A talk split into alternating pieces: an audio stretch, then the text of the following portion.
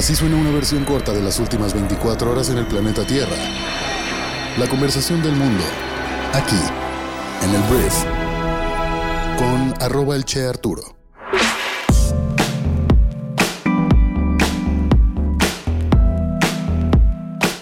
Muy buenos días, bienvenidas, bienvenidos a esto que es el brief para este viernes 9 de febrero. En este podcast vas a informarte con un resumen de las noticias que debes conocer el día de hoy y yo soy Arturo Salazar, tu anfitrión y uno de los fundadores de Briefy. Muchas gracias por estar aquí, hemos llegado al fin de semana que después del puente se siente raro, como que llegó muy rápido, pero creo que siempre es bienvenido un pequeño descanso. Antes de comenzar quiero decirte que este podcast es traído a ti por Strategy, nuestra empresa que crea soluciones con inteligencia artificial para impulsar las ventas de tu negocio aprovechando el poder de sus datos. Si tus amigos, tus maestros del IPADE o de la maestría ya te dijeron que es importante tomar en cuenta la inteligencia artificial, pero no sabes dónde aterriza todo esto, nosotros tenemos ya una solución preparada, ya hecha, llave en mano, para que puedas implementarla en tu negocio y comiences a cosechar las bondades de esta nueva tecnología.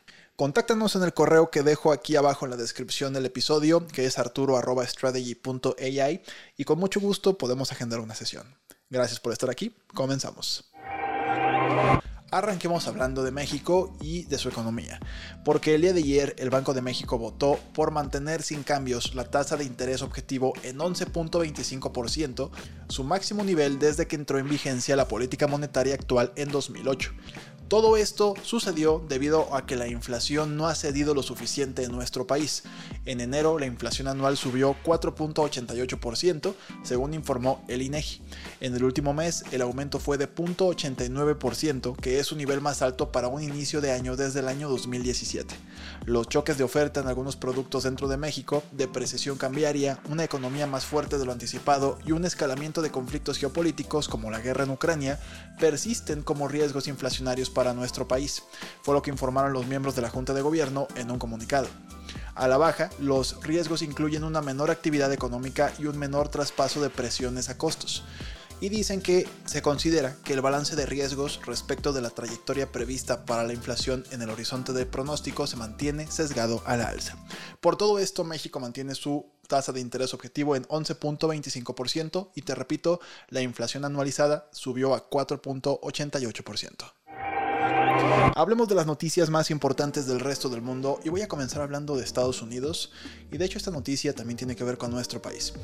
Los gringos han deportado en casi 10 meses a 530 mil migrantes que han entrado al país ilegalmente. Esta es una cifra récord, informó el jueves un funcionario del Departamento de Seguridad Interior.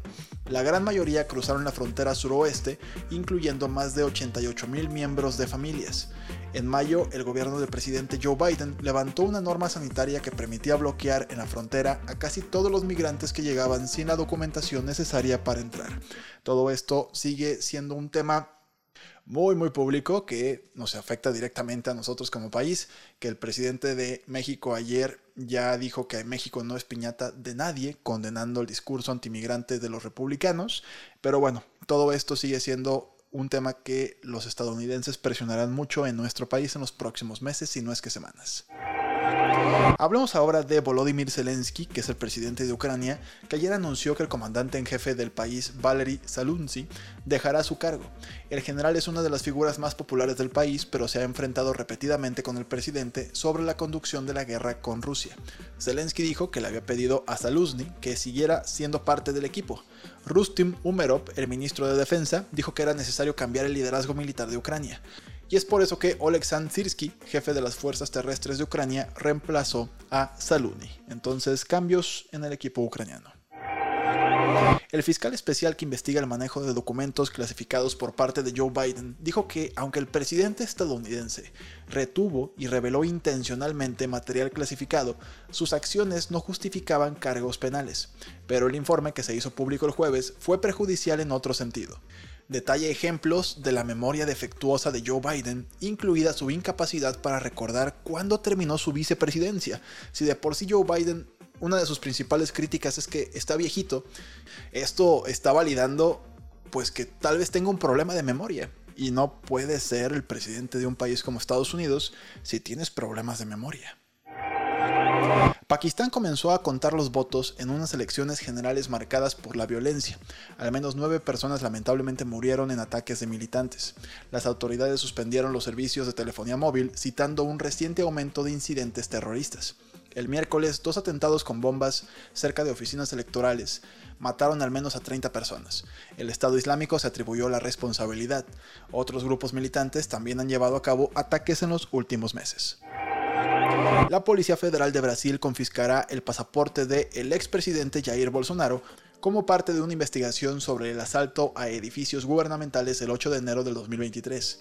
La policía también arrestó a cuatro personas, incluido un ex asesor de Bolsonaro, por poner en duda la confiabilidad del sistema electoral brasileño, haciendo viable y legítima una intervención militar. Sir Keir Starmer, líder del Partido Laborista británico, dijo que recortaría su programa emblemático de inversiones verdes de 28 mil millones de libras, unos 35 mil millones de dólares al año, a solo 4.700 millones de libras. Sir Keir culpó al gobierno conservador por la mala gestión de la economía. El plan se anunció en 2021, cuando los costos de endeudamiento eran bajos, pero los líderes laboristas temían que se hubiera convertido en un pasivo que los conservadores podrían explotar en las elecciones generales previstas para finales del el año. La autoridad electoral de Rusia dictaminó que Boris Nadezhdin, candidato presidencial, no podrá presentarse a las elecciones del país el próximo mes. Nadezhdin afirmó haber recogido 200.000 firmas, que es el doble de las 100.000 que necesitaba para calificar, pero la comisión electoral afirmó que más de 9.000 no eran válidas y dijo que eso le dejaba por debajo de las 100.000 requeridas.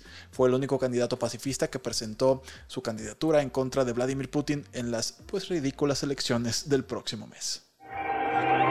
Vamos a hablar del entretenimiento porque la academia, que organiza los premios de la academia, los Oscars, anunció el jueves que está creando un Oscar al mejor casting el mejor reparto, que se postulará para las películas estrenadas a partir del año 2025.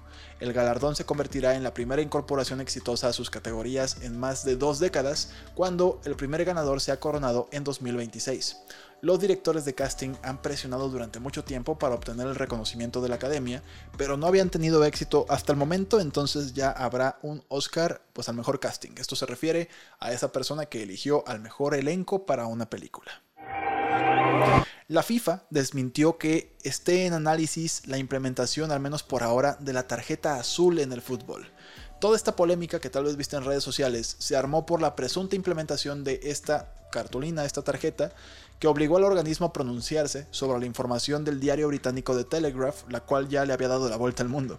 Los informes indicaban incluso que el tema podría oficializarse el día de hoy.